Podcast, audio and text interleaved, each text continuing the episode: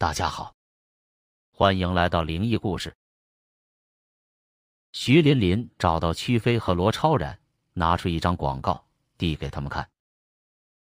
这是一家新开张的，名叫“真梦想”蜡像馆。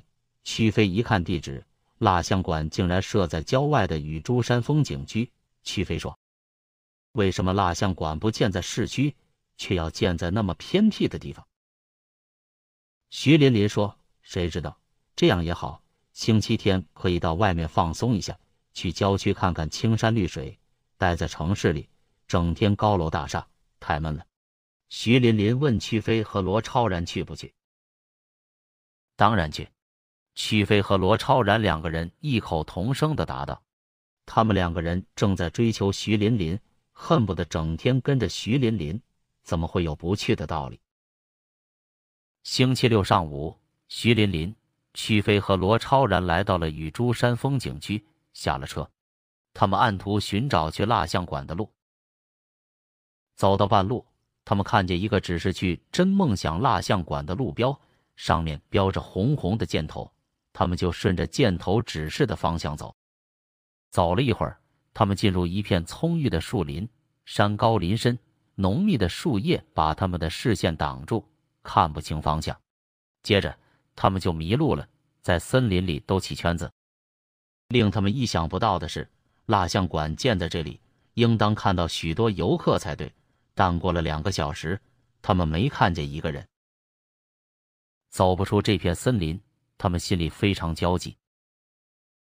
正在这时，天上乌云密布，天色骤然暗淡下来，雷电夹着大雨急速而至。他们只好向靠山的山岩跑去。想在山岩边找个山洞躲雨。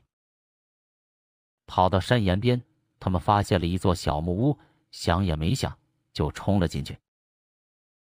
进了小木屋，他们先是擦干身上的雨水，这才开始打量着小屋。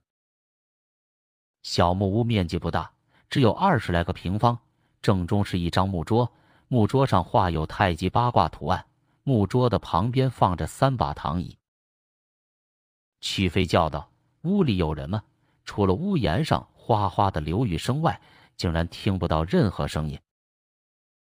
罗超然对曲飞说：“别喊了，这有可能是风景区为游人提供歇息的地方。”曲飞想想也是，三个人看着绵绵不断的阴雨，知道大雨一时不会停下来。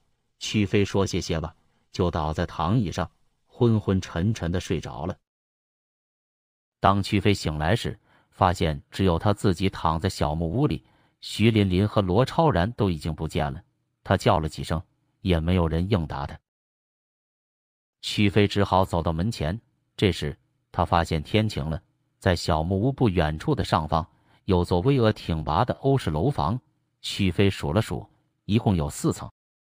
曲飞心想，一定是刚才雨大，遮住了视线，才没有瞧见那座楼房。罗超然和徐琳琳一定到那座楼房里去了，可是他们为什么不叫自己一同去呢？罗超然、徐琳琳和屈飞同在一家广告公司工作。罗超然和屈飞同时喜欢上了漂亮聪明的徐琳琳。屈飞和罗超然表面上为朋友，实际上是情敌。屈飞联想起最近罗超然升职为部门经理，心想。徐琳琳一定更钟情于罗超然，因为罗超然在各个方面都比自己优秀。话虽然是这样说，但屈飞却并不打算这么认输。屈飞来到那座楼房，见楼房前有个牌子，上面写着“真梦想蜡像馆”，大门没有上锁。屈飞轻轻一下就推开了。屋里没有电灯，墙壁上和天花板的蜡台上点着蜡烛。把客厅照得灯火通明。曲飞见屋子约有三百个平方，现场仿佛在开一个晚会，人们或立或坐，还有人相拥在一起跳舞。曲飞见别人在开晚会，自己贸然闯进，非常唐突，就站在门口，轻轻掩上大门。但没有人上前搭理他，而且那些人姿态僵硬，一动不动。曲飞盯着近处一个举杯畅饮的男人，细心一打量，才发现这是个制作的惟妙惟肖的蜡像，由于和真人是一个比例，很容易被误认为真人。屈飞一尊尊的欣赏，对制作人的技巧心悦诚服。他不仅把人的表情做得栩栩如生，而且连衣服的褶皱和头发这些细微之处也做出来了。屈飞上了二楼，二楼是现代名人展厅，有青春偶像周杰伦、足坛帅哥贝克汉姆，还有小甜甜布兰妮、麦当娜、杰克逊。让屈飞感到奇怪的是。整座房屋全是蜡像，见不到一个真人，就连工作人员也看不见一个。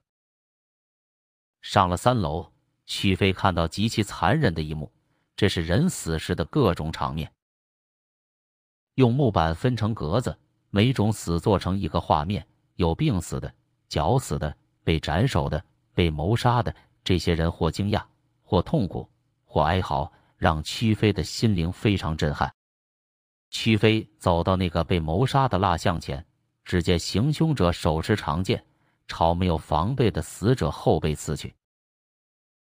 屈飞心想，蜡像手里的长剑不知是真是假，就从凶手手里取下长剑。剑身沉重，的确是用钢铁打铸而成。曲飞怀疑自己身在梦中，就用剑锋划了一下大拇指，大拇指被划开一个小口。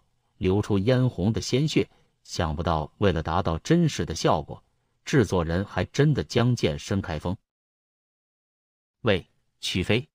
曲飞听见有人叫他，吓了一跳，向后一看，才发现是罗超然在叫他。